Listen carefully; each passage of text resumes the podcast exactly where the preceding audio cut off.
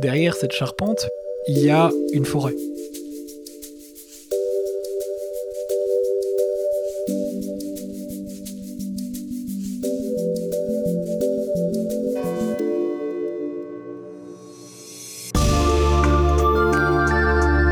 Au cœur de Notre-Dame, une série de podcasts par Passion médiéviste.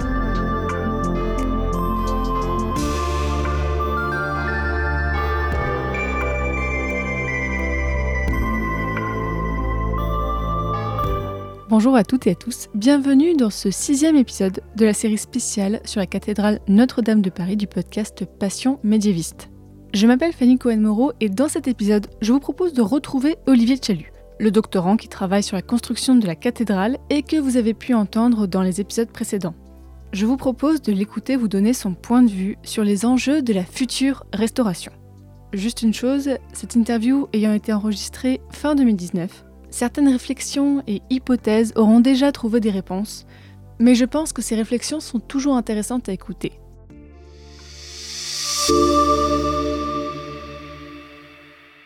Tout d'abord, Olivier Chalut évoque les problématiques autour de la restauration de la charpente de la cathédrale.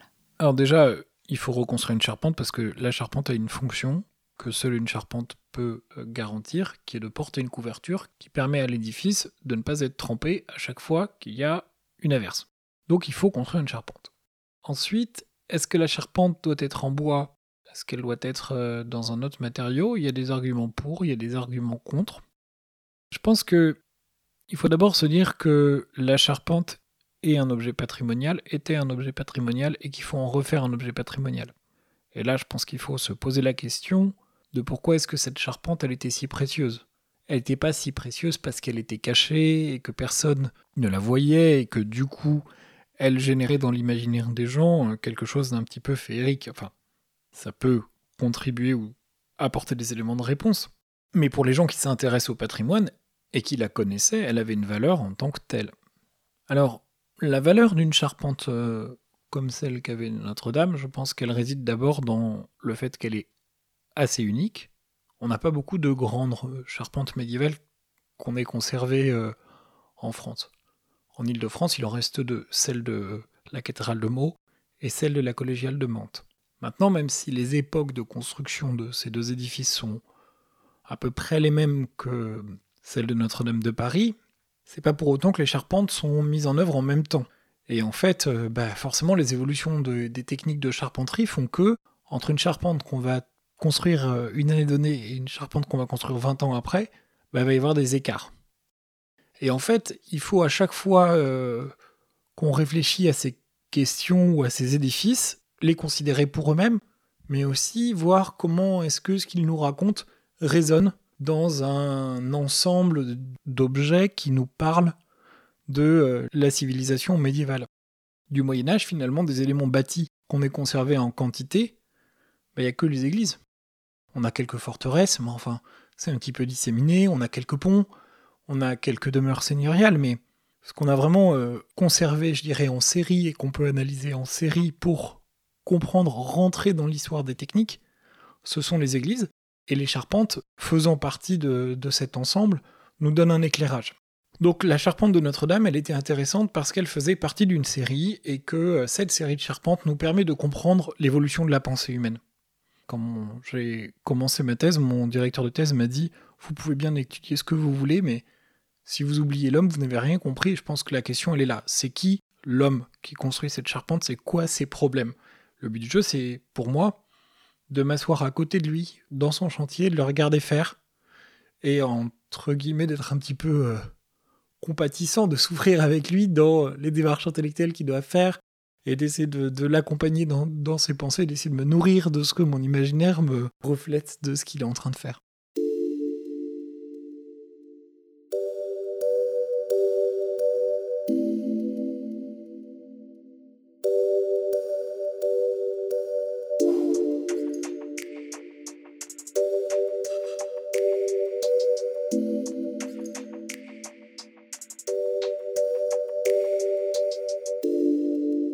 Ensuite, ce que cette charpente avait de particulier pour elle-même, c'était évidemment toutes ces marques de charpenterie, qui numérotait les pièces, qui nous permettait de comprendre concrètement comment est-ce qu'elle a été assemblée, parce qu'une charpente, c'est un objet qui est préfabriqué, qui fait de panneaux successifs qu'on appelle des fermes, qui ont des formes de, de triangles globalement, pour simplifier les choses. Et ces triangles, donc qui à Notre-Dame de Paris faisaient 15 mètres de hein. en grosso modo, imaginons un, triangle équilatéral de, de 15 mètres de côté, ou 14 mètres de côté, c'est à peu près ça. Donc 15 mètres, c'est un immeuble de 4-5 étages, hein. c'est conséquent en termes de taille, eh bien, euh, ces grands triangles-là, il y en avait un tous les 80 cm, à peu près. Alors, il y en avait qui étaient un petit peu plus denses que d'autres, je passe un peu le détail. Et donc, évidemment, derrière cette charpente, il y a une forêt. Il y a le terme de forêt qui était communément utilisé pour la désigner, et en fait, euh, ce terme de forêt vient du fait que il a fallu une forêt pour euh, bâtir cette charpente, pour récupérer les pièces de bois dont on avait besoin. Alors on ne sait pas quelle est cette forêt, s'il s'agissait véritablement d'une forêt unique, c'est un, surnom qu'elle a pris euh, je ne sais pas à quelle époque. Mais toujours est-il que derrière ça, il y a un enjeu de production de bois. Et en fait, quand on a des données dendrochronologiques, c'est-à-dire une datation qu'on peut faire d'une pièce de bois par euh, l'analyse des fibres du bois. En fait, euh, les cernes du bois sont plus ou moins espacées selon que les années sont plus ou moins bonnes pour que l'arbre pousse. Et donc en fait, on a des années avec des cernes plus resserrées, d'autres avec des cernes plus espacées, et en fait, ça nous donne des séries euh, un peu comme un code barre, et après on récupère la pièce de bois, on regarde ces cernes, et on peut dire, bah tiens, cet arbre-là été abattu au printemps 1252, il avait 54 ans. Et on peut faire ce genre d'études euh, à l'échelle de la charpente dans son ensemble. Donc c'est vraiment intéressant, ça nous permet de, de voir un petit peu qu'est-ce qu'on a derrière comme tissu forestier. Et puis euh, les grands spécialistes de la question savent, en regardant ces éléments, comment est-ce que la forêt est exploitée et peut-être dans quelles conditions et voir que bah, on a plus ou moins un plan forestier qui est adapté pour faire pousser les arbres qu'on va récupérer pour construire la charpente de Notre-Dame de Paris. Et en fait, plus l'église est large, plus les poutres horizontales qui traversent l'église sont longues, et donc plus ce sont des arbres qui sont grands. Et donc plus il faut de temps pour les faire pousser, et donc plus la charpente a une importance de premier ordre dans la chronologie générale de, l'édifice.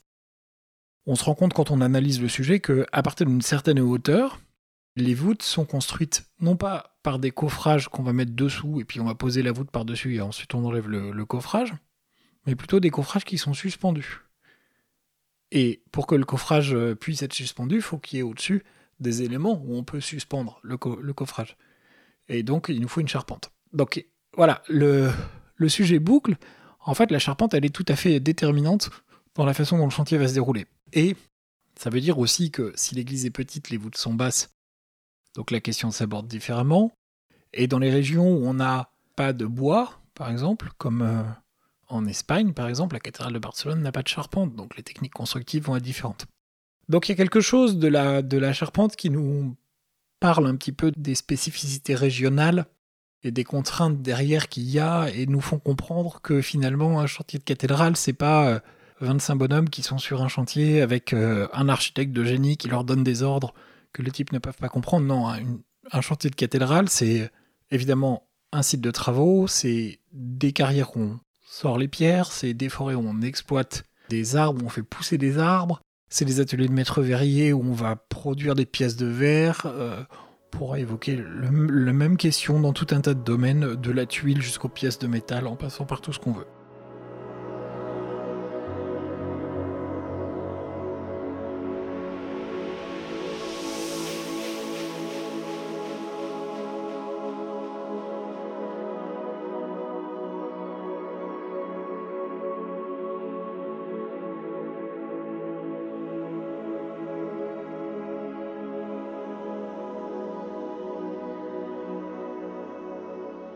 Voilà un petit peu ce que c'est qu'une charpente médiévale. Maintenant, la question de refaire une charpente, bah évidemment, c'est un objet patrimonial, faut en refaire un objet patrimonial. On peut pas se permettre de mettre sur le toit de Notre-Dame de Paris une vulgaire euh, charpente en, métal euh, comme on trouverait dans un hangar. Maintenant, on peut aussi supposer que euh, on arrive à faire de très très belles charpentes en métal. On peut dire aussi que finalement, le bois est le seul matériau dont on ait un retour d'expérience de comportement sur euh, tant d'années. Les charpentes euh, métalliques les plus anciennes qu'on ait, elles datent euh, du tout début du, du, 19e siècle, et dans les conditions qui sont les conditions de Notre-Dame de Paris. En fait, on peut citer la charpente de la cathédrale de Chartres, qui, je crois, date des années 1850 ou 1860. Voilà, là, on va avoir le plus ancien cas connu. Alors, elle va bien, mais bon, comment elle ira dans 100 ans, dans, dans 200 ans, dans 300 ans, les questions peuvent être ouvertes. Et les mêmes questions se posent sur le béton, en fait, où là, on a un retour d'expérience qui est encore plus court.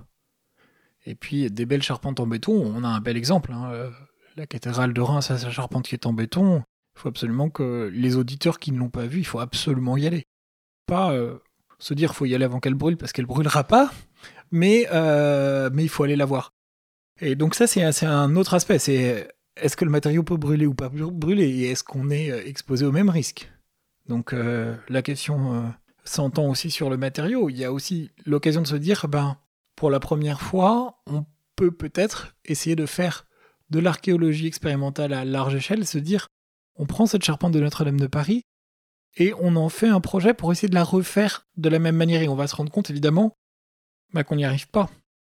Et donc il va falloir qu'on cherche des solutions. Et le fait de se mettre les pieds dans la boue à côté des bâtisseurs euh, médiévaux, à côté des charpentiers du XIIIe siècle, bah, c'est l'occasion de, se poser des questions qu'on ne se posait pas avant et de mieux comprendre quelque chose sur leur travail. Donc en fait, finalement, cette question de remplacement de charpente est une question qui est extrêmement complexe. Et il faut que bah, arrive à avoir vraiment une dynamique de discussion euh, avec tous les spécialistes, euh, toutes les personnes qui ont un éclairage à donner, aussi bien des spécialistes de charpente médiévale, ce que je ne suis pas, que euh, des spécialistes de charpente plus récentes du 19e siècle, du 20e siècle, quels sont les exemples qui ont été mis en œuvre à droite ou à gauche, et puis une fois qu'on a tous les éléments, euh, on pourra décider. Je pense que la première étape, la chose la plus importante, c'est vraiment d'avoir euh, tous les éléments posés sur la table à fond, en fait.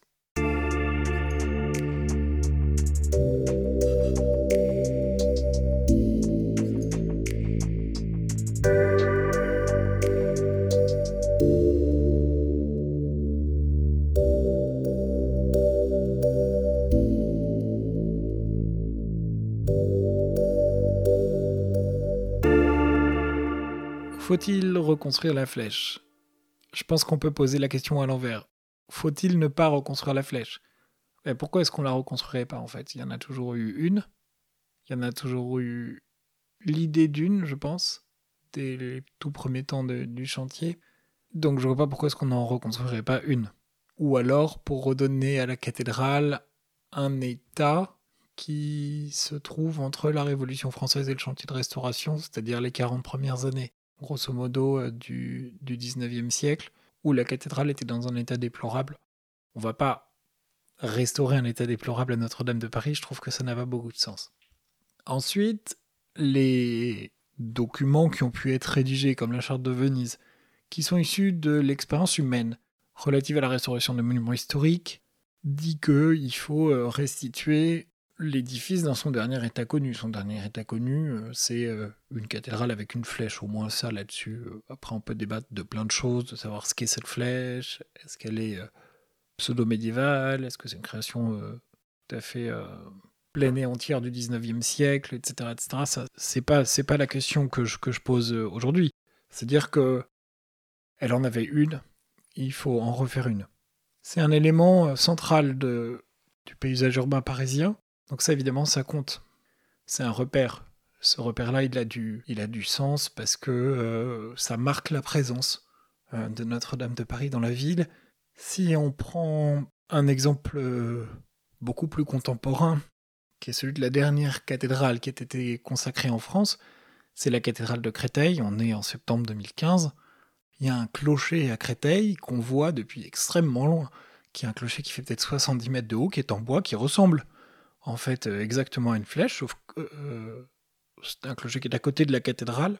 Mais voilà, ce, marqueur urbain, il a du sens, euh, il a du sens, évidemment, pour le lieu en tant que lieu spirituel et lieu de, lieu de foi et lieu liturgique, mais il a du sens d'un point de vue urbain, de la présence d'une communauté parmi d'autres.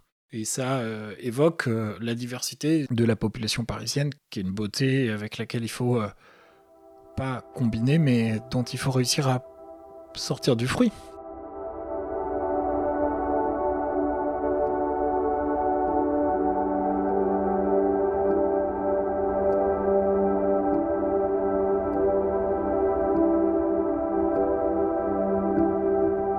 Est-ce qu'avec l'évolution des techniques, et malgré tout ce que vous venez de dire, est-ce qu'on peut quand même imaginer, en fonction des choix qui seront faits, peut-être des choix politiques, euh, plus politiques que architecturaux, est-ce qu'on peut imaginer peut-être une euh, cathédrale qui vraiment un aspect totalement différent de ce qu'on a pu voir avant l'incendie? Comme en fait le fait que Paris aujourd'hui ne ressemble à rien au Paris du 19e siècle ou au Paris du Moyen Âge. On peut penser à des monuments comme par exemple le Pompidou qui ont vraiment changé l'aspect de Paris, qui n'ont pas été appréciés au début mais qui finalement font partie du paysage aujourd'hui. Oui, on peut faire beaucoup de choses. D'un point de vue technique, je pense que les, les limites sont pas forcément là. Les limites, elles sont peut-être ailleurs. Ou je crois que, évidemment, si l'homme se pose la question de savoir s'il peut tout faire, il va se mettre en tête de tout faire. C'est humain. La question, elle est peut-être euh, de se dire quel était cet objet, s'il avait une valeur particulière, euh, pourquoi en faire un autre? On peut dire que l'architecture contemporaine est une manière de créer du patrimoine c'est sûr. On peut dire aussi que euh, finalement, l'architecture contemporaine, on peut l'appliquer partout. Aussi.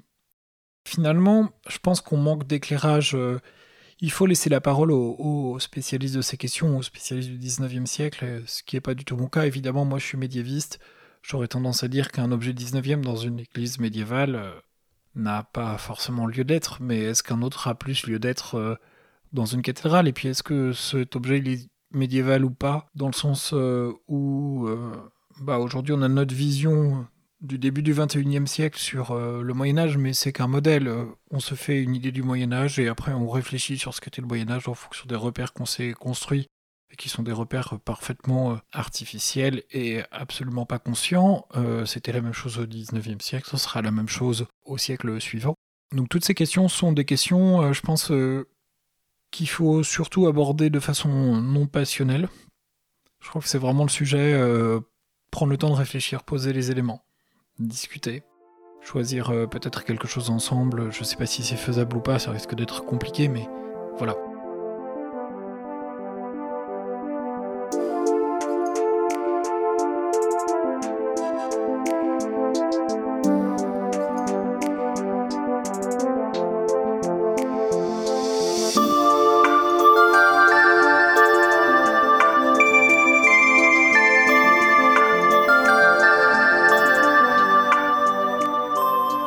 Dans le prochain épisode de cette série spéciale consacrée à Notre-Dame de Paris, nous parlerons d'un élément très important de la cathédrale que nous avons déjà commencé à aborder dans l'épisode que vous venez d'écouter, la flèche du 19e siècle, avec une personne qui l'a étudiée en détail.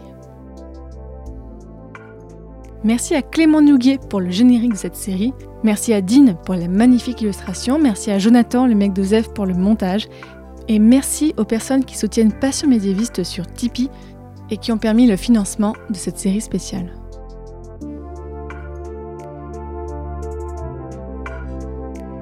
La flèche de Notre-Dame, pendant très longtemps, euh, elle a été euh, probablement le, plus haut point en fait euh, de Paris.